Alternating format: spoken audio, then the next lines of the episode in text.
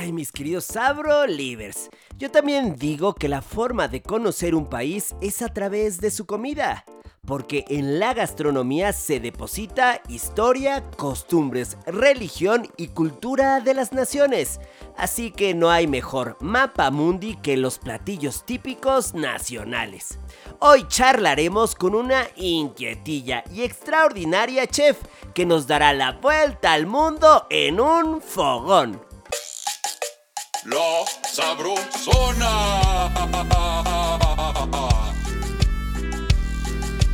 podcast de Mariano Sandoval. De la cocina a tu bocina.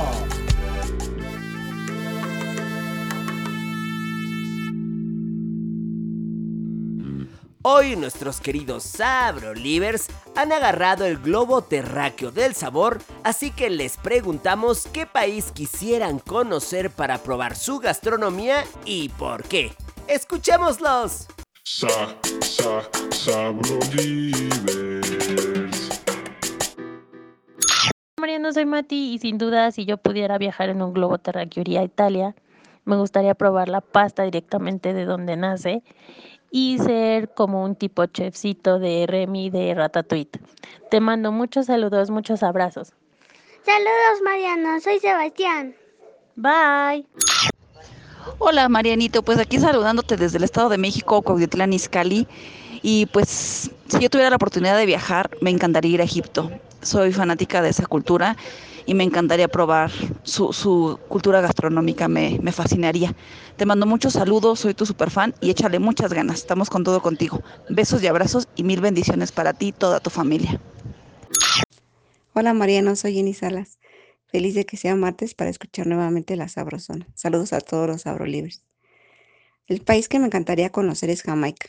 Siempre he amado esa onda jamaiquina, me encanta el reggae y como soy amante del pan, me han dicho que lo mejor allá son sus patis jamaicanos. Es lo que nosotros conocemos como empanadas, así que me encantaría probarlos. Espero algún día poder cumplir ese sueño. Saludos a todos de parte de los Fans VIP.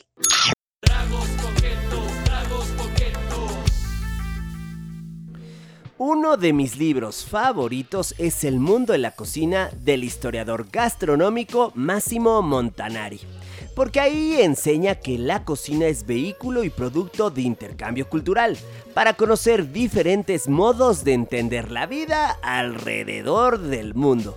Y es que Claro, queridos Sabrolivers, a través de nuestro paladar podemos tener noticia de las características geográficas y culturales de aquellas regiones ajenas a nuestro lugar de nacimiento. Además, ya sea que tengamos la experiencia de visitar otro país o que probemos la gastronomía de otras latitudes en nuestro propio territorio. Una de las cualidades que nos ofrece dicha experiencia es percibir que cada uno de nuestros sentidos se expande, pues tal parece que en esos bocados estamos recibiendo la identidad de esa nación. Para conocer con precisos detalles y mucha sazón el fascinante espectro de las cocinas del mundo, hoy en la Sabrosona platicaremos con una increíble trotamundos de la cocina. Saji Telles es una apasionada de la gastronomía que cursó las carreras de Economía y Ciencias Políticas en el ITAM para entender la cocina más a fondo, emprendió un viaje a Italia donde realizó un diplomado en gastronomía, un máster en cocina italiana y fue aprendiz del chef Hugo Alciati. Es acreedora de premios como Amigo de la Cocina Italiana en el Mundo y la Presea 2010 ambos otorgados por la Academia Italiana de Cocina en la Ciudad de México. Esto por la labor realizada en pro de la difusión de la cocina italiana regional en el mundo. En el canal de televisión El Gourmet ha tenido exitosos programas, entre ellos Enchilarte, Sabor a Milpa y Platos de Cuchara. ¡Bienvenida, Saji! ¡Eh! Caray, Visagi, qué gustazo enorme tenerte en la sabrosona. Mil, mil gracias por aceptar esta invitación, caray. Muchísimas gracias a ti, Mariano. La verdad es que ya me estaba yendo a dormir, pero por tratarse de ti, ¿cómo crees que me iba a estar contigo de invitada? Bueno, que sepan, ¿en dónde estás? Estoy en Milán, fíjate que llegué ayer después de estar un mes y cacho en Ámsterdam haciendo un restaurante. Eh, me vine a Europa a trabajar, este, eh, hacer varios eventos en Sicilia. Voy a ir a cocinar al Neoteca Río ahora en Florencia en un par de días. Eh, pues nada, medio que chambeando y medio que visitando y medio que turisteando, ¿cómo ves? No, bueno, es que después de esta introducción es un lujo contar contigo porque eres la persona ideal para hablarnos por experiencia propia, por proyectos, por turisteada, sobre algunas de las cocinas del mundo y todo lo que les rodea. Así es que Saki, cuando pensamos en visitar otro país, el medio de transporte que suele ser habitual pues es el avión. Y eh, no nos vamos a meter en el peculiar tema de los alimentos que se sirven en los vuelos, pero sí en un aspecto que es la modernización de los aeropuertos que cada vez cobra más importancia, que es la zona de comida de las terminales aéreas. En tu experiencia, Misagi, mi carnala, platícanos por favor, ¿qué aeropuerto conoces y que te ha dejado sorprendida porque desde ahí se hace notar el espíritu de la buena comida, de la infraestructura, de eh, toda la disposición para comer sabroso en un país. Híjole, buena pregunta, porque híjole, se me vienen como varios a la mente, pero mire, el año pasado tuve la fortuna de viajar a Estambul y ya me habían dicho que el aeropuerto era de los aeropuertos más eh, modernos de todo el mundo. Y dije, bueno, ¿qué tanto moderno puede ser, no? Y oh sorpresa, no hay vuelo directo a México, que por lo menos a mí no me tocó. Entonces, este, paramos en París y de París tuvimos que ir a, Estambul directamente. Y ya desde el avión vi toda la infraestructura y dije, wow, esto sí es modernidad. Una vez estando allá abajo, ¿sabes por qué? Que arquitectónicamente hablando está espectacular, pero sí, espectacular me quedo corta cuando te lo estoy diciendo. Una, eh, uno piensa, me voy a perder en un aeropuerto tan grande, porque además, híjole, muy probablemente el inglés que hablen ellos no lo hable yo, eh, nunca sabes, siempre te sientes vulnerable, o al menos yo cada vez que viajo, ¿no? Claro, y uno, trata de hacer lo mejor de, de sí, pero ya en tierra, eh, las cosas son muy, muy sencillas, todo está de verdad planeado muy bien para que no te pierdas, para que tengas servicios a la mano, etcétera, etcétera. De regreso, pues digo, a mí me gusta llegar un poquito más antes de lo, de lo, de lo normal para ver justamente la oferta gastronómica y me fascinó porque hay de todo. O sea, cuando te digo de todo es de todo, porque uno pensaría, bueno, pues te vas a encontrar, qué sé yo, la comida nada más turca. Y sí, evidentemente sí, pero ya empiezan a ver más este, de sushi, comida italiana, tacos mexicanos encontré, o sea, como una, una muy buena oferta gastronómica y no el típico sándwich frío que lleva tres días en el refrigerador con un refresco. Entonces yo te diría, el, el aeropuerto que más me ha gustado cuanto a diseño, en cuanto a trato, en cuanto a oferta gastronómica, sin duda el de. ¡No! Jamás lo hubiéramos imaginado, no lo puedo creer, me encantó esta respuesta, sí es una sorpresa, caray.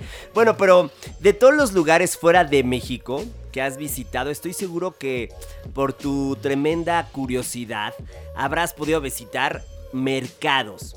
Dinos, ¿en qué país te has encontrado con un mercado que te ha dejado enloquecida y por qué? Y además, me imagino que también comiste en él. Em, una, ya sabes, darle paso a esa costumbre tan especial de sentirte parte, de ser uno más en ese mercadito. Híjole, ahora sí, ahora sí me agarras en curva, te voy a decir por qué, porque si me gusta un mercado, eh, o algunos mercados son los de nuestro México querido, o sea, a mí el de, el de que está en, en Oaxaca me fascina, o sea, el mismo mercado de la Merced, la misma central de Abasto, el mercado Juárez, hay mercados en todo México divinos, pero si la respuesta va más hacia algún mercado en el mundo, tengo varios. Uno, el de Japón, que me impresionó el mercado de los, de los mariscos por eh, el dinamismo, la gente que, que muy amable, eh, la oferta de pescados y de, y de, mariscos de verdad espectacular, además es enorme. Y eh, en su contrario, digamos, el de Sao Paulo. Sin duda el de Sao Paulo es también enorme, un mercado, ambos muy limpios, pero híjole, la variedad de frutas que yo vi en Sao Paulo, la variedad de verduras, la variedad de oferta gastronómica que vi, claro, soy mexicana y de alguna manera te sientes eh, empático con tu Latinoamérica, pero de verdad ni en Colombia había un mercado tan extenso, tan vibrante y mira que el mercado de Cali de, de, comida es fascinante. Entonces te diría esos dos mundos, ese, ese, ese, ese orden de Japón, ese misticismo del mercado de Japón, esa profundidad de un mercado de los más importantes del mundo con un mercado alegre, donde te regalan la fruta, donde tienes que ir a comerte pues estas bolitas de queso, ¿no? El pavo de queso, que es delicioso, el o sea, como, como en cuanto a experiencia, eh, te diría, viví dos experiencias muy diferentes sí. y sin duda, eh, difícil tu pregunta, porque te diría el mercado de, de, de Japón, de Tokio y el mercado de Sao Paulo. y, el, y, los de México, ¿no? Que tenemos una, una tradición de mercados espectacular. Sin duda, sin duda.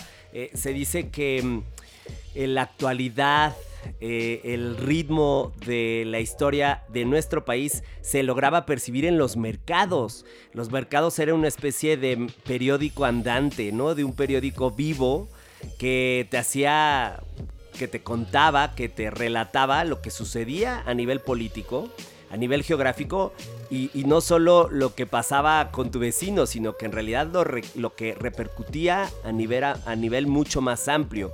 Entonces entiendo esa emoción cuando me dijiste, cuando nos haces saber a mí y a los Sabro Livers que México se encuentra en ese top me llena de alegría, me emociona, pero también sin duda, bueno, pues es que eh, un mercado muy al estilo japonés y otro que con colores vibrantes seguramente, con mucha fuerza, con calidez, lo describiste de una forma, me senté ahí y bueno, pues siguiendo, siguiendo con estos relatos eh, relacionados o vinculados con los lugares, por favor, Misagi, cuéntanos, ¿cuál ha sido la experiencia? Te estoy poniendo preguntas muy difíciles, lo lamento, lo lamento. ya vi. Eh, ya, ya seguramente despertaste, estás al 100 ahorita, pero escucha esto, ¿eh?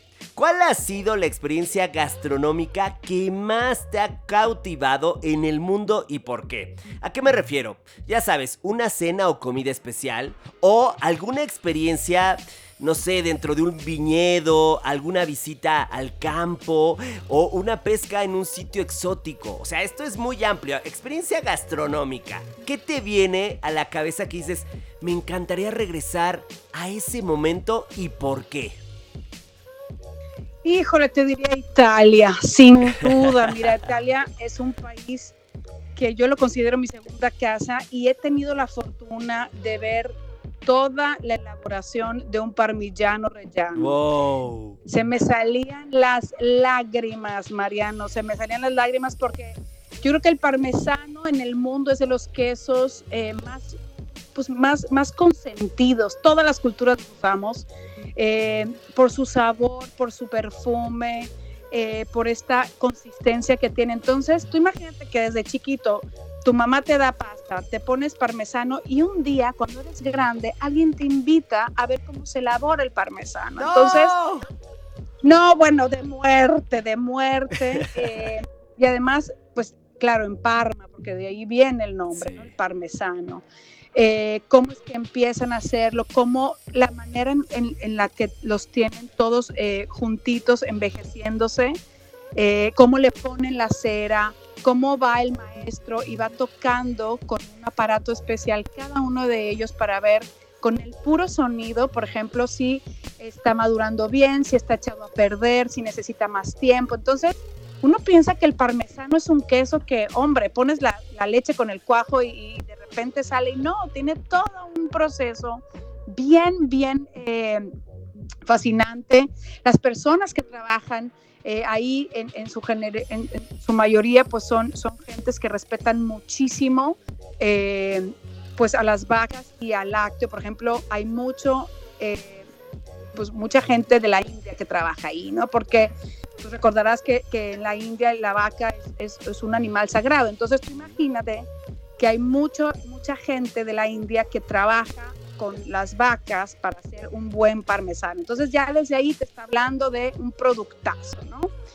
Eh, la cantidad de sal que ponen primero al, al, queso, para, porque ellos tienen la fórmula exacta que durante miles de años pues, pues les ha funcionado. Entonces, ¿cómo, cómo, cómo eh, van mezclando con la sal? ¿Cuándo agregar el cuajo? ¿Cuándo, cuándo eh, clasifican cada una de, de, cuando están rompiendo como el cuajo. O sea, de verdad, bueno, y esas fotos hermosas de todas las hileras de cientos y miles de, de bolas de parmesano, bellísimas, ¿no? Entonces yo te diría, dejó en una huella en mí, porque yo creo que sentimentalmente te, te digo, o sea, cuando eres chiquito tu mamá te pone parmesano y que con los años veas tu proceso, es como, como si un día conoces a Santa Claus. es buena analogía, sin duda es buena analogía. Y a ver, oye, chismeame, ¿quién de tu familia, de dónde viene el origen italiano? de nadie, querido Mariano. Todo el mundo piensa que. Sí, estaba seguro de eso. Soy mitad italiana, pero no.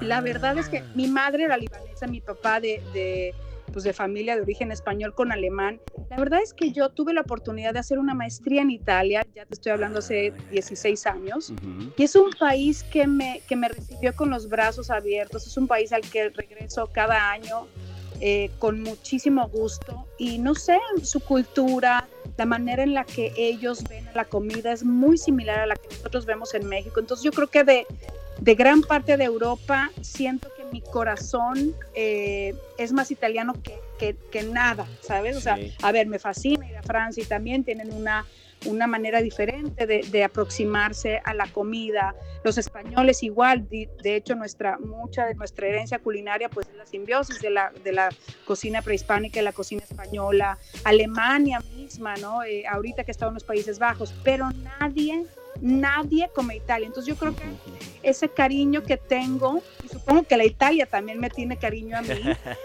hace que la gente piense que soy italiana y no, o sea, soy italiana de corazón nada más. Te ve, eh, sí te he visto, te he visto muy cercana a proyectos eh, que están relacionados a la cocina italiana y ahorita que me hablabas sobre la pasta y cómo tu mamá te servía parmesano, porque allá en mi barrio, en Misaji, mi mamá me decía que sus quesadillas con quesillo o que su panelita, no, no el parmesano, ¿eh? Tú eres más fresilla que yo, pero este, la realidad es que sí, dije, claro, Saji debe tener alguna cuestión ahí de papá o de mamá que nacieron en Italia, pero mira, es, no, el, el corazón te llevó. a ver, las dos madrinas de mi, de mi niño Mariano son italianas, Elena y Miranda son italianas, o sea, hay, hay algún lazo afectivo que ya me une, ¿sabes? Sí, sí. Pero, pero no, no. Creo que también tiene que ver. Yo, mira, yo estoy haciendo de Freud. Discúlpame, ya estás sentada en mi diván. Creo, tú tienes una bomba de personalidad. Tú lo sabes. Tú eres una eres tremendamente carismática, divertida, eh, generas mucha empatía de inmediato y, los, y, también creo que eres buena para la party. Y para la party me refiero a organizar comiditas, a echarte tus drinks.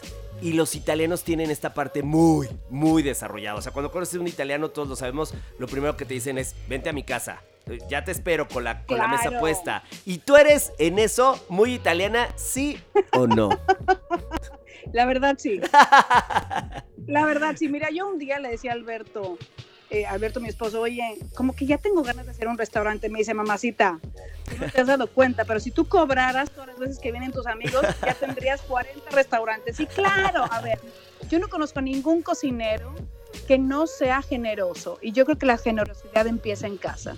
Entonces, a ver, tú no vas a hacer un pozole nada más para ti y tu familia. Tú cuando haces pozole invitas al vecino, a la vecina, al de la tienda, al pariente perdido, a las amigas, este, a los amigos del hermano. Entonces, pues eso, eso me encanta y, eso, pues digo, ya que lo pusiste así, que los italianos son de esa manera, pues claro, ¿cómo no voy a ser italiana, papá? Eso me gustó, me gustó. Oye, en buena parte del planeta, eh, con el boom de las cocinas contemporáneas, se han hecho decretos, pronunciamientos, incluso hasta manifiestos internacionales para darle reconocimiento a las cocinas del mundo. Ya sabes que si por sus tradiciones, que por su historia, también por sus ingredientes endémicos, eh, sabrolivers, que simplemente lo que nos referimos es que son originarios de ese lugar en específico.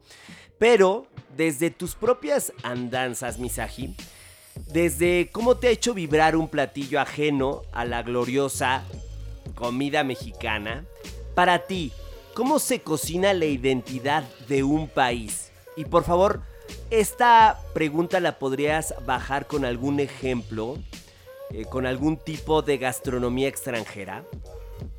Compleja la pregunta, cada vez me pongo más loquillo, pero la intención es lograr llevarnos siempre un poco de ti. Pues mira, definitivamente yo le agradezco la cocina, que conocer a un país lo he conocido desde la gastronomía. Entonces, una manera muy, digo, no es la única manera porque hay varias, pero para mí de las maneras más importantes de conocer un país es a través de sus mercados, a través de lo que comen, a través de sus tradiciones en la mesa. ¿Por qué? O sea, yo, por ejemplo, cuando he estado en Brasil, ¿cómo no me va a encantar el mercado de Sao Paulo si los brasileños también traen en la sangre, traen la música, traen mucho arte, traen esa, esa, esa vibra que tenemos todos los latinos, ¿no? O sea, yo no me imagino un mercado en, en pleno Sao Paulo como en Japón, eh, como todo estructurado y, diferente, ¿no? Entonces, por supuesto que ir a comer a un lugar diferente te va a hablar mucho de quiénes son. Ahora en los Países Bajos, claro, no hacía no, yo más que comer papas y comer este, eh, pues los guisados que tienen con carnes y con poco de cerdo y tal. Claro, porque son países que no tienen la diversidad en ingredientes que tenemos nosotros en América Latina. O la misma Italia, ¿no? Que le llaman el jardino de Europa, o sea, el jardín de Europa donde crece una cantidad impresionante de hierbas, de, de frutas, de verduras, etcétera, etcétera. Entonces, claro, a través de, de, de, los platillos, a través de la manera en la que comen, vas a conocer a un país. Eh, y de verdad, o sea, Japón, por ejemplo, eh, la, la gente, cómo es seria, cómo nadie tira basura, cómo ellos comen con, con, los palillos, cómo son tan elegantes a la hora de poner sus, sus vajillas. Eh, te habla, te habla de quiénes son, de, ese respeto extraordinario al pescado, desde cómo matarlo, ¿no? tienen una técnica impecable. Y como nosotros en México, que somos yo creo que de los países más ricos en gastronomía, sin duda. O sea, tú te vas a, a es más, en, en, un mismo estado de la República, en, en, Sinaloa, vayámonos a mi casa, no es lo mismo el mercado de Culiacán que el mercado de Mazatlán. Y eso te habla de una riqueza invaluable de preparaciones y de ingredientes en un mismo territorio, ¿no? Entonces, eh, híjole, te diría, le agradezco a la cocina que a través de ella conozca yo el mundo entero. ¿no?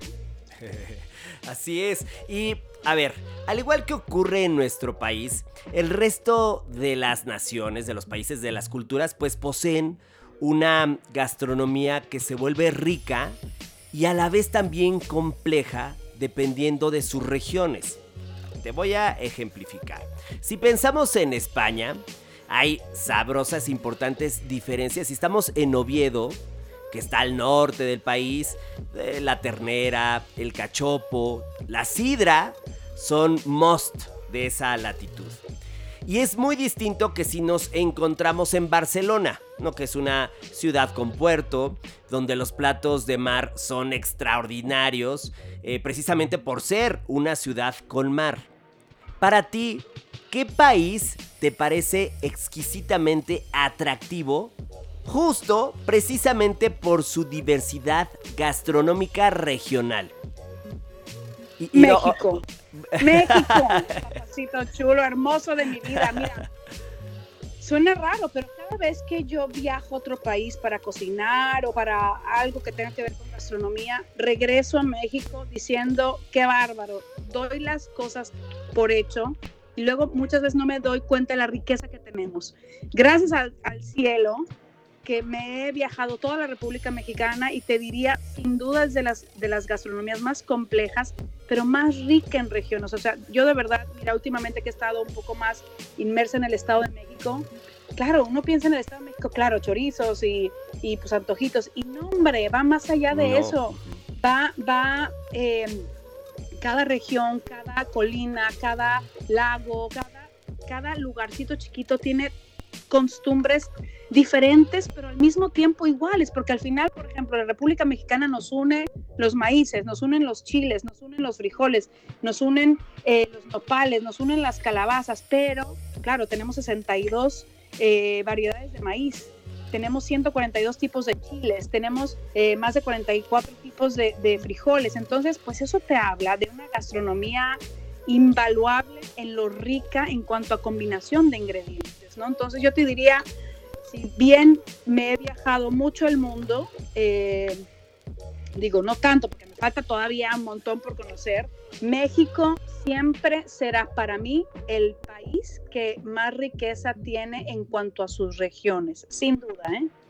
Ahora, eh, no guardes tu pasaporte coquinario, por favor. Saji, es que vi que lo estabas guardando, por favor. Manténlo en la mano.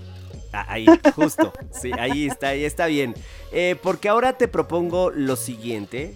Y esto es ficción, pero tú déjate, de, de- déjate llevar, ¿va? Va, está bien. Eh, Chef Telles, usted, sí, usted, se ha ganado un tour gastronómico de tres días. Sin contar los tiempos de los aviones, importante, porque seguramente ya le estaba echando usted cuentas cuánto tiempo pasaría en el transporte. Pero tranquilícese por favor, porque se acaba de ganar este tour al sitio que usted decida y bajo las características que señale. Pero lo más especial de ello es que tendrá como único acompañante a su hijo Mariano. Así es, chef, ya, ya la veo. Está riéndose, pero también, Sabrolivers, ustedes no la alcanzan a ver, pero también está llorando de alegría. Em, así es que le pido, chef, que nos comparta qué sitio va a elegir. Tomamos nota del país, época del año, porque es fundamental, la ruta y demás detalles. Por favor, eh, estamos aquí el grupo eh, que decidió darle este premio para que usted se deje llevar y nos haga saber qué experiencia quiere vivir junto a su hijo, mi tocayo, Mariano. Híjole. Ay, Mariano, pues me la pones difícil, pero te voy a decir, me encantaría hacer un viajezazo por el Medio Oriente. Wow. O sea, me, me tiene intrigada, si bien me he, o sea, me he como acercado un poquito entre que conozco Japón, entre que conozco la India, entre que conozco Estambul, las Islas Griegas, Bulgaria y tal, como que siempre ando medio por esa zona, ¿no? O sea, digamos que, que por ahí. Y nunca he tenido la oportunidad de estar, pero si yo pudiera ir a Israel, a Líbano, a Irán, a Irak, a Dubái, a toda, a- o sea, a, a todo el Medio Oriente, Sí. yo creo que, híjole, ya me podría morir tranquila, porque me imagino que siendo países eh, que si bien unos tienen más o menos el mismo idioma, porque uno cree que hablan árabe todos, y sí, en- de hecho lo hablan, digo, excepto Israel, este, los árabes son muy distintos entre ellos. Uno si es egipcio, otro si es de Líbano, otro si es de, de, de, no sé, de otro país. Son de verdad muy diferentes. Y la cocina debe de ser igual de diferente. O sea, porque claro, Sí. piensa en el kebab o piensa en los dulces o piensa en estas preparaciones de, de como el hummus y así la berenjena, pero cada uno, por lo que he leído y por lo que he visto en los documentales, tiene una manera muy diferente de tener ese approach a cada uno de sus ingredientes. Entonces, me encantaría llevar a Mariano y decirle, los orígenes de nuestra familia son aquí, ¿no? En el Medio Oriente. Sí. Este, ¿Por qué se habrán ido los abuelos a México? No lo sé, pero si de algo hablaban siempre era de todas las bondades de la gastronomía libanesa, por ejemplo. Entonces, sería, sería un viaje que, que me aventaría con Mariano feliz de la vida. Además, porque Mariano habla árabe. entre otras Wow. ¿Cuántos años tiene ¿Cómo la Mariano? Ocho años. Qué fuerte, qué fuerte. Yo te conocí hace que también como ocho. No, hombre, un poco más, porque no había, no había nacido Mariano todavía, mi amor. Ah, es verdad, es verdad. Tenía duda, tenía duda, pero no, exactamente. ¡Qué locura! Eh, bueno, pues ya nos mandarás fotos de este premio que te acaba de conceder la Sabrosona. Va a ser un gusto Muchas recibir gracias. tu agradecimiento público. Mandaré fotos. Por De favor. postal. Oye, y bueno, en este tour de fogones y sabores que nos estás dando, eres una gran anfitriona. Desde tu perspectiva, ¿cuáles serían las tres cocinas más viajeras? Ahí te va. ¿Qué gastronomías del mundo son las que con más recurrencia se practican fuera de sus fronteras? ¿Y a qué lo atribuyes? ¿A qué se deberá tú? ¿A su fama? ¿A la nobleza de sus ingredientes? Cuéntanos. Pues mira, en los últimos años te podría decir que la cocina peruana. ¿Por qué? Porque es una cocina simple. eh, por ejemplo, los ceviches, ¿no? Que, que son, yo creo que de los platillos que mejor pueden viajar porque no necesitas más que un producto de mar, sea pescado o marisco, un elemento ácido que vinagre tiene todo el mundo, limones tiene todo el mundo y alguna verdura o fruta. Entonces te diría, en los últimos años he visto mucho más cocina eh, peruana que otra cosa. Evidentemente la cocina italiana, porque qué país no tiene tomates, agua, harina, huevito y, y, pues un buen queso, ¿no? Entonces yo creo que la cocina italiana, la pizza, o sea, yo pienso en la pizza y la pizza la he visto en casi todo el mundo que he visitado. Eh, hasta en México tenemos nuestras pizzas de pastor, que son una belleza, ¿no? Los de jamón, o también las de jamón con, con, con piña. Digamos que son elementos tan nobles Ujú. que se adaptan muy bien eh, a los ingredientes de la región, ¿no? Te diría también la cocina japonesa. La cocina japonesa Sí. no tiene más que alga, un poquito de arroz y cualquier pescado, marisco, verdura que, que quieras ponerle, ¿no? Sí. La cocina mexicana a mí me gustaría verla más en el mundo, pero sí la veo más difícil de exportar. ¿Por qué? Porque si bien exportamos chiles a todo el mundo, veo difícil, por ejemplo, que alguien exporte eh, un chile en específico como el pasilla mije, ¿no? Porque la producción es muy pequeña en el país, que pues imagínate si no nos alcanza para nosotros consuma- consumirla, ¿cómo la vamos a exportar, ¿no? Entonces, eh, el tipo de maíz, porque también digo, si vas a exportar una buena cocina mexicana hay que hacerlo bien, no hay que, no hay que exportar una, una, una tortilla de mediana calidad, tendríamos Exacto, que Las exportar tortillas son complejas. la calidad, exacto. Sí. Pero como concepto, si te fijas, la cocina mexicana debería estar igual que la italiana, igual que la japonesa, igual que la peruana, porque es muy fácil. Nuestro medio de, de- de- de conectar es la tortilla para hacer nuestros tacos. Entonces, yo, por ejemplo, veo el Piemonte, que tiene un plato que se llama la financiera, que está hecho a base de cerebro, a base de, eh, ¿cómo se llama esta? Médula, tiene este, carne, tiene varias cosas que la primera vez que lo comí dije, ching, como no tengo una tortilla de maíz al lado mío, porque sería, sería el plato así, Perfecto. Perfecto. Entonces te diría, no sé, algo le falta nuestra cocina mexicana y yo creo que es eso en el fondo, el- la calidad de los ingredientes Sí. y, y- y- y su durabilidad, porque las cocinas que te estoy diciendo, te digo, o sea, en el mismo México, ¿cuántas veces no hemos tenido sushis? Bueno, de lo que quieras, el frito, el no Sí. frito, el aguacate, que en Japón ni existen, ¿no?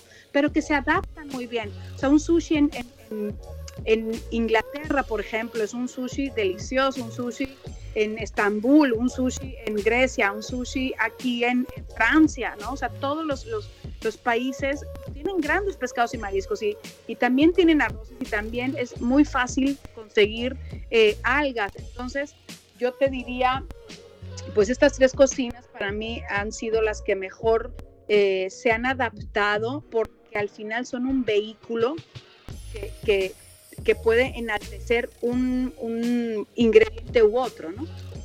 Ahora eh, me estoy levantando, estoy dejando mi escritorio para que tú eh, me des oportunidad de sentarme en el diván. Me voy a sentar ahora yo en el diván y tú vas a ser mi psicóloga. Mi, bueno, mi psicólogo o mi psiquiatra. Em, porque te quiero confesar algo. ¿Lo puedo hacer? Por supuesto, querido Mariano, venga de ahí. Ay, bueno, esto queda entre tú y yo y los Abrolivers. Mira, una de las misiones que tengo en la vida es cocinar sabroso y barato. que amo decir la palabra barato. Me pone de buenas. Porque precisamente la riqueza de la gastronomía mexicana nos lo permite. Ahora, tú que eres una gran conocedora tanto de la cocina nacional como de cocinas extranjeras, ¿con qué gastronomías de otros países se puede guisar, como diría la abuela, rico y barato? Pues mira, volvería a la mexicana sin duda, pero la italiana también Eso se viene a la mente. con todo. claro. ¿Por qué?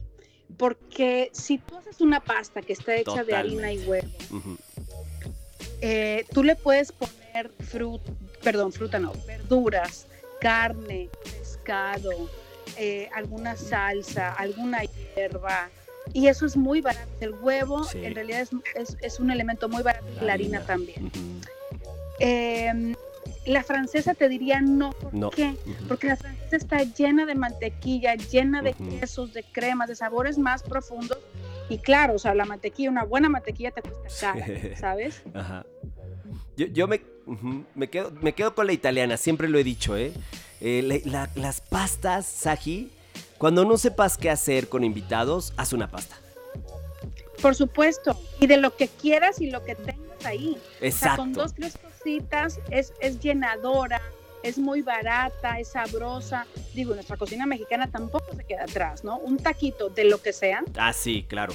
No, O sea, siempre la mexicana es la ganadora, pero en el caso de las cocinas extranjeras, eh, como tú mencionabas, sí, yo también cuando pienso en una cocina mucho más cercana en términos de lana, también me quedo con la, con la italiana y me alegra que una enorme, ya, es que tú ya tienes la nacionalidad, tú ya eres italiana de, de fiesta, de party y también de, de pura onda coquinaria, pero eh, co- coincidimos en este tema de la italiana. Oye, y yo sé que tú, que tu espíritu es enorme, lleno de buena ondita, pero ando curiosillo, ya ando muy prendido. ¿Habrá, por favor, ahora tú regresas al diván, porque ¿habría alguna cocina del mundo que hayas admirado? Ya sabes, que hayas anhelado con viajar, con visitarla. Como eres tú de clavadilla, seguramente tienes mucha bibliografía. eh, toda tu bandita te contó cosas sobre aquel lugar. Estabas ansiosa, contabas los días y cuando llegaste, ¡pum! No lograste entender qué era eso. No lo disfrutaste, te dejó con ganitas simplemente de no regresar pronto. ¿Te ha pasado con algún sitio? Que vaya yo, híjole. Aquí entre nos no le vamos Eso es muy buena pregunta porque mm, siempre supera- me han superado las expectativas de lo que de, lo que iba, o sea, pensando. Te diría, si tengo que decirte una respuesta, te diría Grecia. Eso, a ver, cuéntanos, ándale. Te voy a decir por qué, porque a ver, Grecia está en el Mediterráneo, es una isla hermosa, bueno, es un archipiélago de islas. Este, es un lugar en donde, claro, el, el yogurt, ¿no? los quesos, el queso feta, las aceitunas, o sea, todo el mundo me hablaba de que me iba a volver loca. Y sí, pero no como yo esperaba. O sea, te podría decir que esperaba como mucha más variedad de quesos fetas y me encontré con una o dos que estaban espectaculares y las demás que podría haber comido yo en México o en Nueva York, por ejemplo. Mm, Eh, de las aceitunas lo mismo, nos llega a nosotros una gran cantidad de, de aceitunas a México, que cuando probé las que de verdad me dijeron que iban a estar espectaculares, dije, bueno, no me sorprende tanto porque yo esta calidad, o sea, como que la la he, la he- o sea, he tenido acceso a ella. Me imaginaba un lugar con más oferta gastronómica.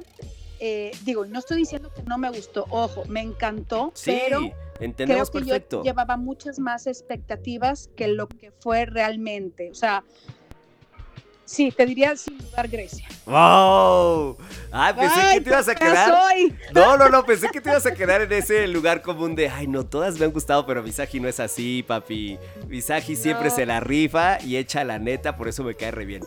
Oye, vamos con la última, con la última y prometo que vas a caer rendida después de que te hemos exprimido tanto en la sabrosona. Pero esta es, vas a dejar a todos salivando, Saji. Estoy seguro que la chaviza, la familia de los Sabrolivers van a decidir sus próximas vacaciones después de escucharte.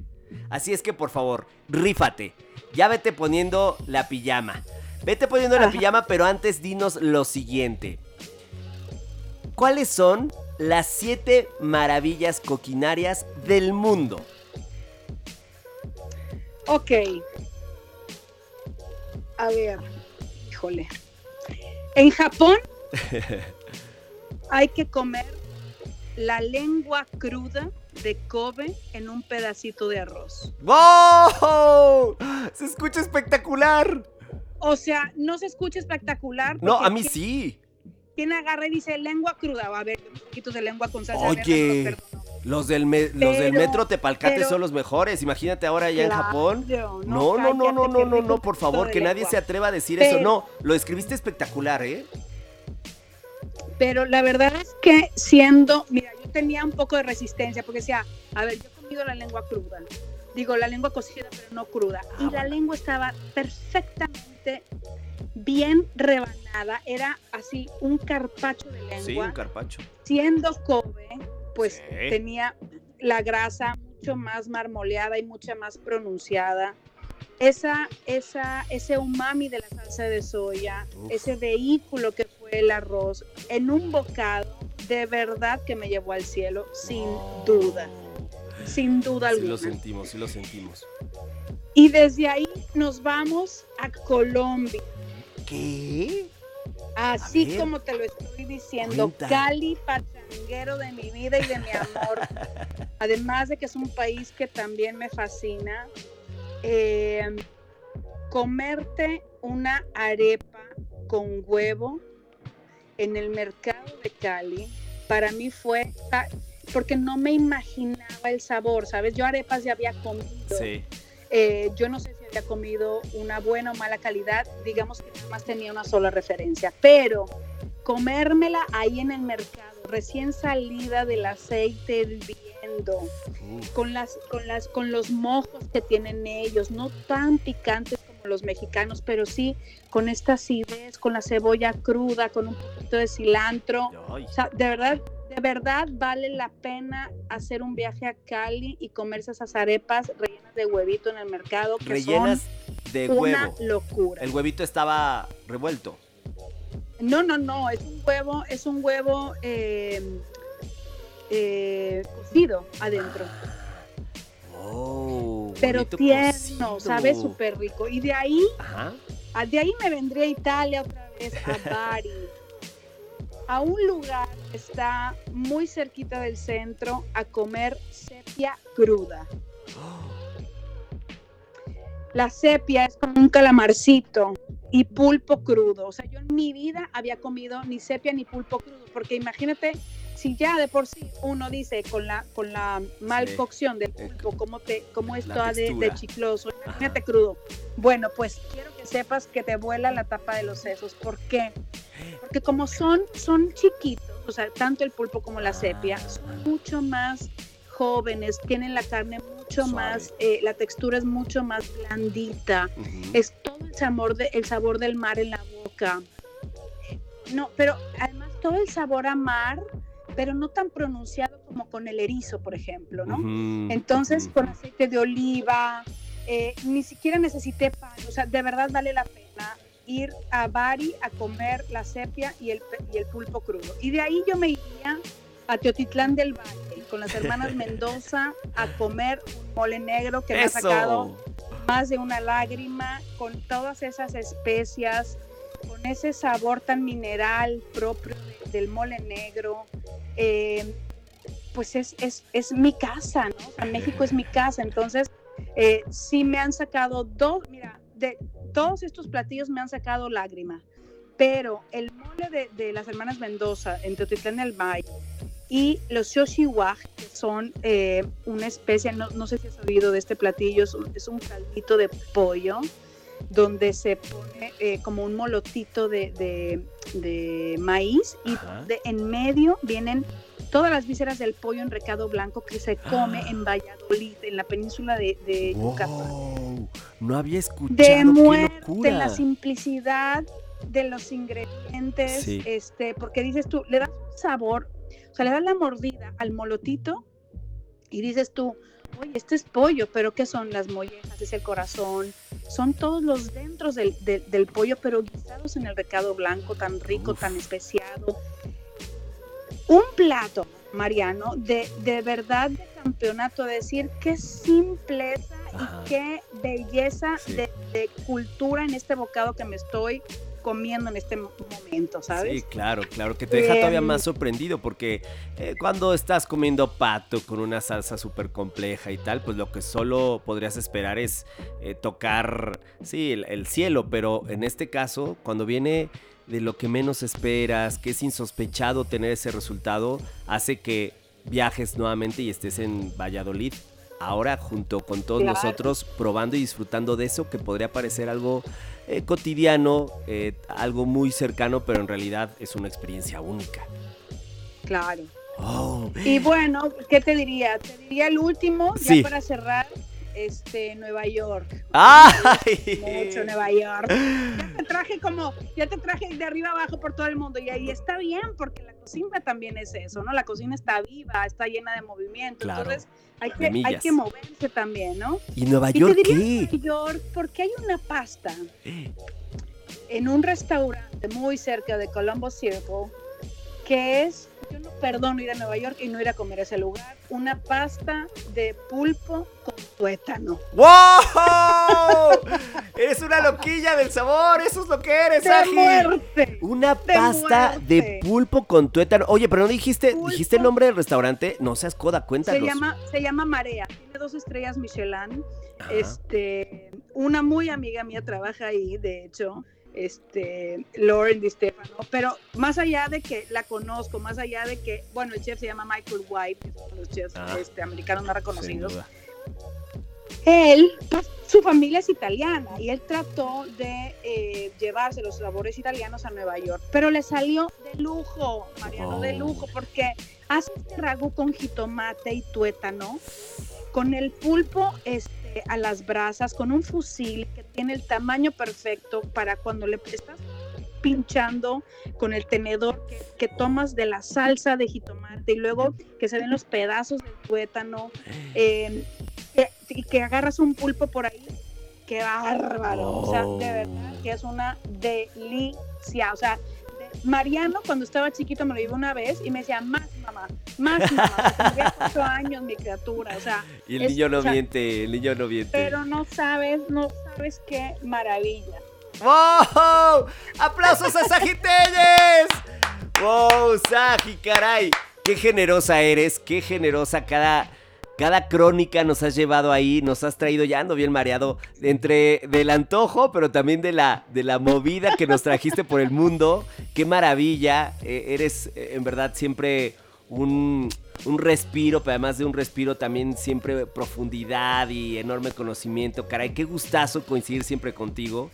Además, eh, ya en el tono, en la cercanía, eres muy disfrutable. Así es que eres una, una mezcla tan especial como esa pasta de tuétano con Ay. pulpo. Y te puedo decir que es de los mejores halagos que puedo decir después de esa explicación magistral que diste.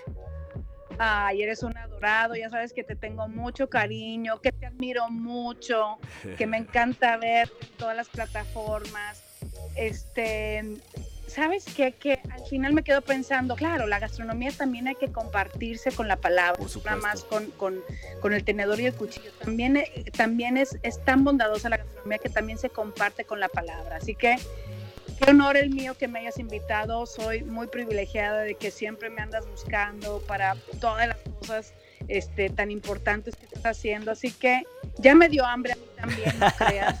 Este, me encanta, me encanta eh, toda la dinámica que tienes con este programazo. Increíble, disfruté muchísimo de recordar los viajes, pero sobre todo te disfruté a ti muchísimo con estas preguntas y, y- y tan entusiasta como siempre, mi querido Mariano. Ah, te pasa, Saji Sabrolivers. Saji y yo nos conocemos de, como ustedes escucharon, a través de Mariano recordamos que tenemos muchos años de conocernos en el Gourmet, en este canal que todos soñamos cuando estudiamos gastronomía algún día estar ahí.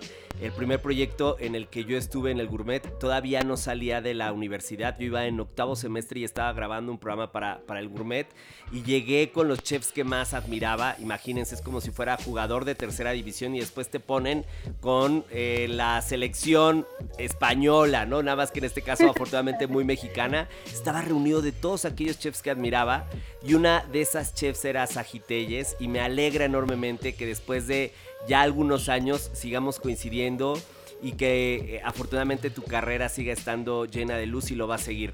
Eh, te abrazo enormemente y duerme rico. Muchas gracias, mi rey. Muchas gracias. Espero verte pronto. Sí, pronto nos vemos y organizamos un pachangón a la italiana. En la casa, por supuesto, te hago una pasita. Eso. Abrazo, beso enorme. Saludos por allá. Cuídate. ¿Qué pasa? Gracias, bye. Bye.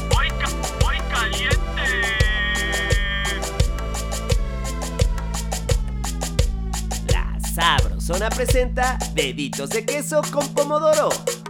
Comenzamos con un queso que grita ¡Viva Chihuahua! Queso Chihuahua. En bastones, medio kilo. Pasamos por clásica, Harina. una taza. Hacemos una escala en el pegamento del Sabrosone. Huevo. dos piezas ya batidito. Y por último, nos detenemos en tradicional, Pan molido. Dos tazas. Ah, ahí les va un tip. Para lograr deditos ultra turbo crujientes, pasamos nuevamente por huevo y pan molido. Y se nos van directito a su siguiente destino. El aceite caliente saliente del Infierno. Freír hasta obtener un tono dorado y textura crocante. Retirar y escurrir en papel absorbente. Mientras tanto, en Ciudad Gótica, salsa pomodoro. Ajá. En una cacerola rugiendo de caliente, sofreír a la doña de la cocina mexicana, Cebolla. troceada media pieza. Y a un chiquitito papá seductor, Ajo. una pieza. Añadir al patrón de México, Jitomate. troceado tres piezas. Y cocinar unos minutos más. Ah, e integrar a un requisito de esta salsa. Albahaca. Una ramita y directamente de la tiendita, Puré de tomate. una taza. Cocinar hasta hervir y tonificar sazón y textura. Colocar en la licuadora y procesar hasta obtener una salsa de textura lisa y homogénea. Para la presentación de este viaje alrededor del mundo, servir deditos calientes y acompañar con salsa pomodoro. Duerme 8 horas al día. Y esto fue La Sabrosona. De la cocina a tu cocina.